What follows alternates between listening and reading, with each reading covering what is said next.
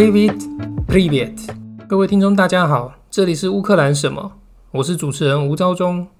节目开播以来，累积了一些听众，除了给予我鼓励，也有分享一些他们的意见，很开心得到这些回馈。我会继续做好节目，帮助大家认识乌克兰。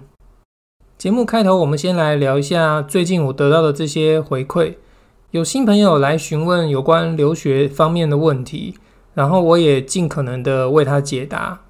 在这个过程中，也让我回忆起当初申请去乌克兰留学的那些过程。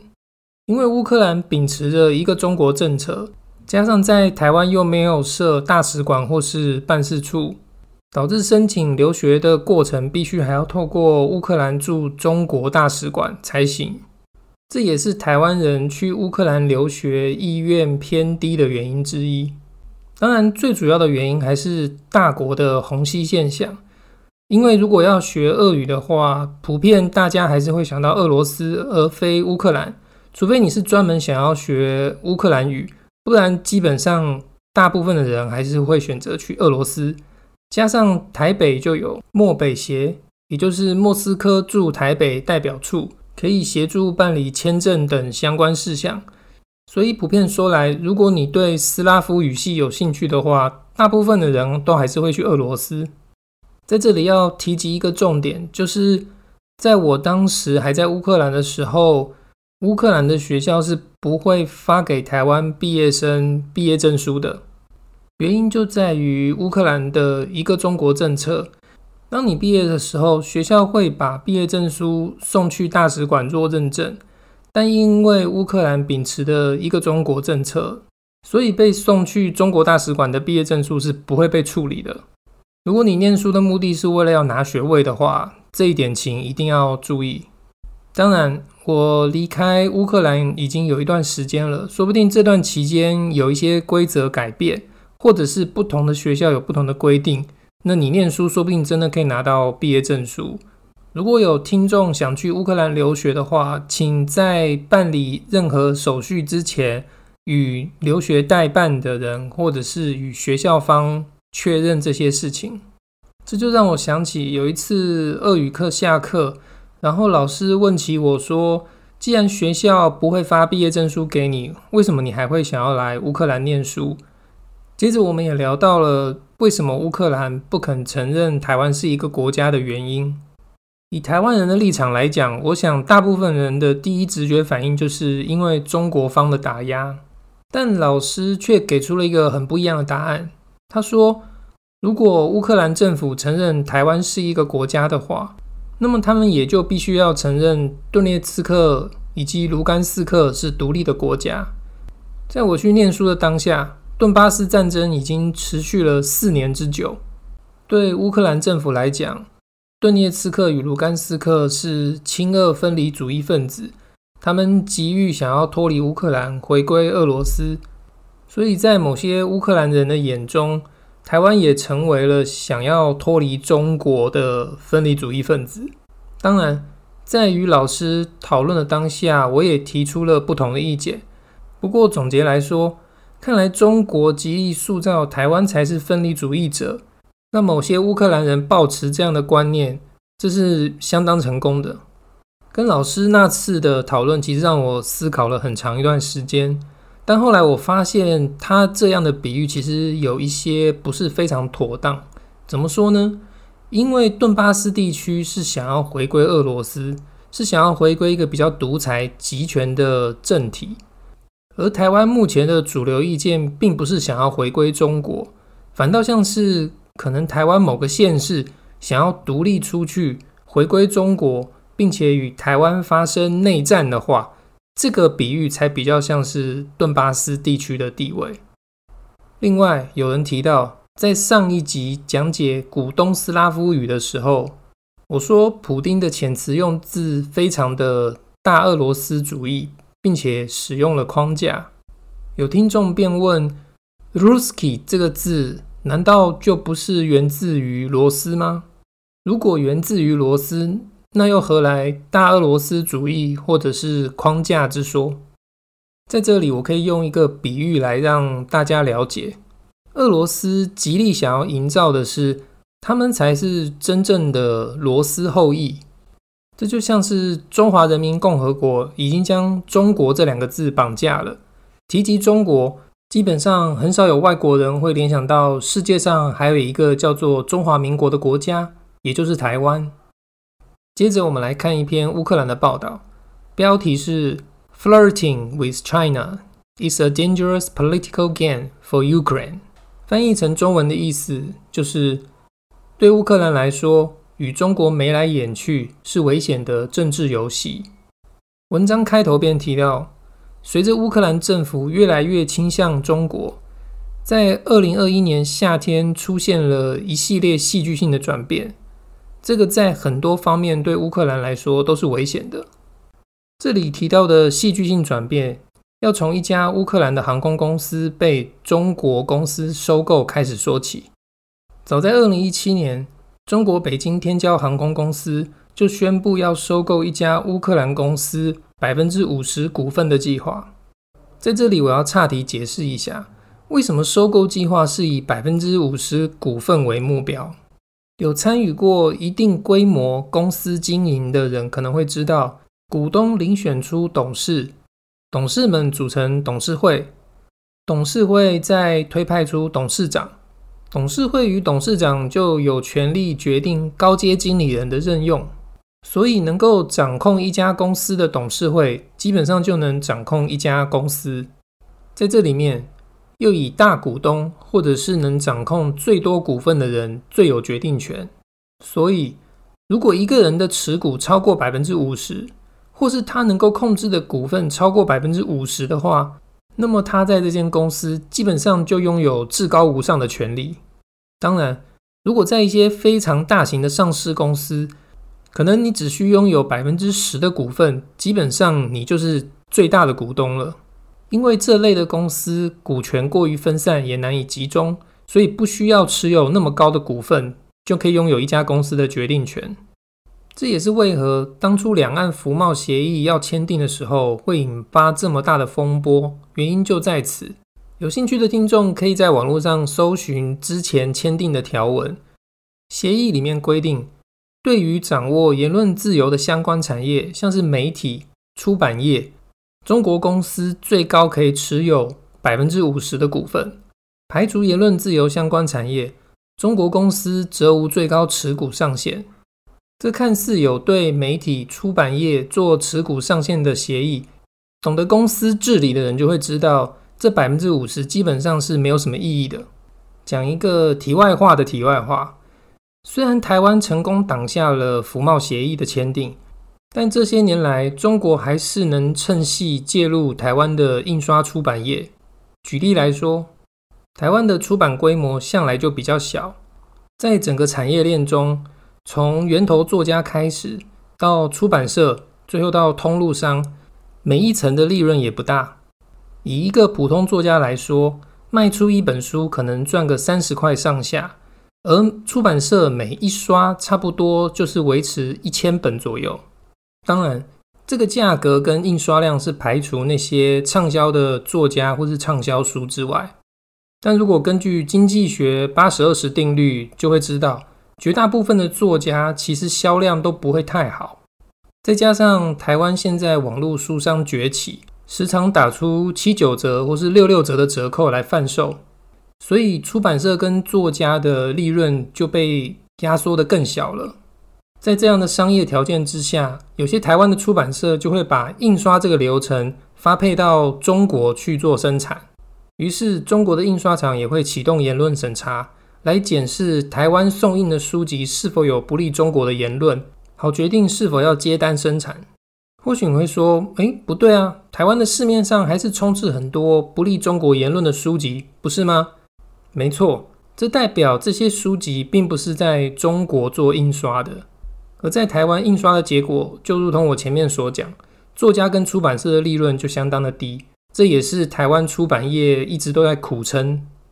我会知道这些，也是因为我从乌克兰回来后，打算开始写书，然后进阶的接触到了出版社之后，才了解这些情况的。当然，我了解的也不会是全面，说不定也会有中国印刷厂不顾言论审查，帮台湾印刷书籍。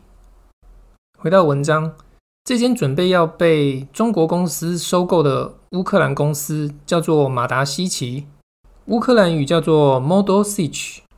这是一间专门制造飞机推进器的公司。要知道，涡轮引擎是飞机非常核心的技术，飞机飞得快不快或够不够灵活，有很大的原因就在于这个推进器做的到底好不好。这间公司原先是苏联时期的国有企业，在苏联解体之后私有化，归乌克兰所有。早些年，当时中国还无法自己生产推进器的时候，有很多技术是从这间公司买来的。所以，早在收购消息曝光之前，马达西奇其实跟中国已经有长期的合作关系。只不过，这件收购案在美国的介入下无疾而终。乌克兰的反垄断委员会回绝了这个收购案。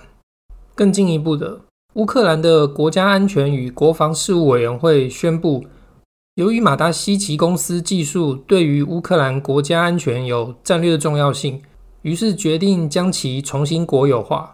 这听起来是一个不错的结果，是吗？可惜的是，在今年夏天出现了戏剧性的转折。乌克兰撤回一份支持中国维吾尔人权利备忘录的签名，好以换取北京的疫苗供应。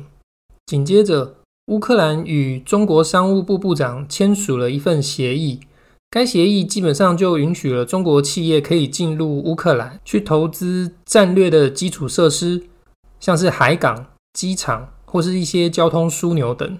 听到这，大家应该都知道哪里不对劲了吧？没错，这就是中国在许多国家都执行的一种侵略手法。就拿巴尔干半岛国家蒙特内哥罗来说，深陷中国债务危机的蒙特内哥罗，最近在欧美国家的协助下，刚偿还了一笔十亿美元的贷款给中国。这笔债务是从一条总长一百六十五公里的高速公路开始的。二零一四年，蒙特内哥罗向中国进出口银行申请了一笔十亿美金的贷款。这笔贷款将作为新建前四十一公里的第一个阶段目标的资金。该计划在二零一五年动工，于二零一九年截止。没想到 COVID-19 疫情爆发，整个工程要到二零二一年十一月底才能完工。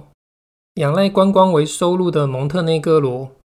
在游客锐减与贷款的双重压力下，出现了债务危机。蒙特内哥罗也是中国“一带一路”的计划国之一。补充一点，蒙特内哥罗的海岸非常漂亮，它面对亚得里亚海，与意大利遥遥相望。我之前去那里旅行的时候，就非常喜欢他们的海边。一些觉得法国或是意大利海边度假中心贵的欧美游客，都会到蒙特内哥罗的海岸来度假，那里的消费水平比西欧的国家稍微低一些。然而，即便在蒙特内哥罗前居之鉴下，乌克兰总统泽伦斯基在近期宣布将会执行一项名为“伟大建设”的计划，乌克兰语叫做 “Velike Budivnitstvo”。该项目主要是来发展乌克兰的道路和交通等基础设施。在乌克兰长期居住或是留学的人，可能就会了解，乌克兰的交通基础建设其实并不很好。虽然铁路网四通八达，但是车厢老旧，车速也不够快。如果想要借由公路来旅行的话，道路品质也普通。加上乌克兰的腹地广大，如果要广设机场的话，这个想法也不切实际。在诸多原因交杂之下，这也造成了乌克兰的观光业不如西欧或是南欧发达。所以，开展交通建设的确是乌克兰当前相当重要的一个议题。但是，跟中国贷款用来作为担保的，通常都是一些重要的交通建设，譬如港口或是物流枢纽等，并且中国的贷款标准其实比较模糊，但是还款却相当强硬。这就是所谓的债务陷阱外交。举例来说，也是一带一路计划国之一的斯里兰卡，因为拖欠债务而将一个深水港租借给中国将近两百年，要不回来。我来做个比喻，这就好像如果台湾跟中国借了大量的贷款，然后还不出来，把桃园机场、基隆港或是高雄港抵押给中国的道理是一样的。当然，所幸台湾现阶段没有这方面的困扰。不过，这也有可能是乌克兰作为与西方国家谈判的一个筹码，就像是蒙特内哥罗一样，当他跟中国借了大量的贷款还不出来的时候，他就转头去向欧美求助。那如果欧美愿意帮忙的话，他等于是双方双面都得利了。其实，乌克兰并不是没有向欧美求助，早在二零一五年的时候。乌克兰就有向国际货币基金组织拿到了将近四百亿美金的援助，而近期 COVID-19 的影响，IMF 也有考虑对乌克兰做进一步的援助。会考虑不是没有原因的，因为乌克兰长期国内的贪腐严重，然后寡头独占市场，这造成这些援助金难以直接帮助到平民老百姓。严格说起来，这也是为什么乌克兰一直难以加入欧盟的原因之一，因为它的经济结构跟贪污的状况实在难以让欧盟接受。我来提供一个数据：二零二零年全世界清廉指数，台湾是排名全世界第二十八名，中华人民共和国排行是七十八名，乌克兰则是一百一十七名，俄罗斯则是一百二十九名。对于 IMF 的放款，或是欧盟是否要加入成员国，他们都会考量一个国家的政治跟经济状况，以及贪污清廉的程度。所以乌克兰想要借钱或是加入，都会比较困难。但是跟中国借钱却不需要顾及这些要件，因为中国觊觎的并不是你还款，而是他有机会去夺取你一些重要港口或是交通枢纽。更令人担忧的是，原本乌克兰本土派的寡头们可能转而跟亲俄势力合作，因为与跟欧美国家要钱比较起来，跟中国或俄罗斯要求援助显然是容易许多。接着，我们来聊一下东斯拉夫民族他们的姓名，借由了解他们的姓名结构，也可以间接去了解这整个文化。首先要聊到的一个特点，就是他们的姓比名多很多。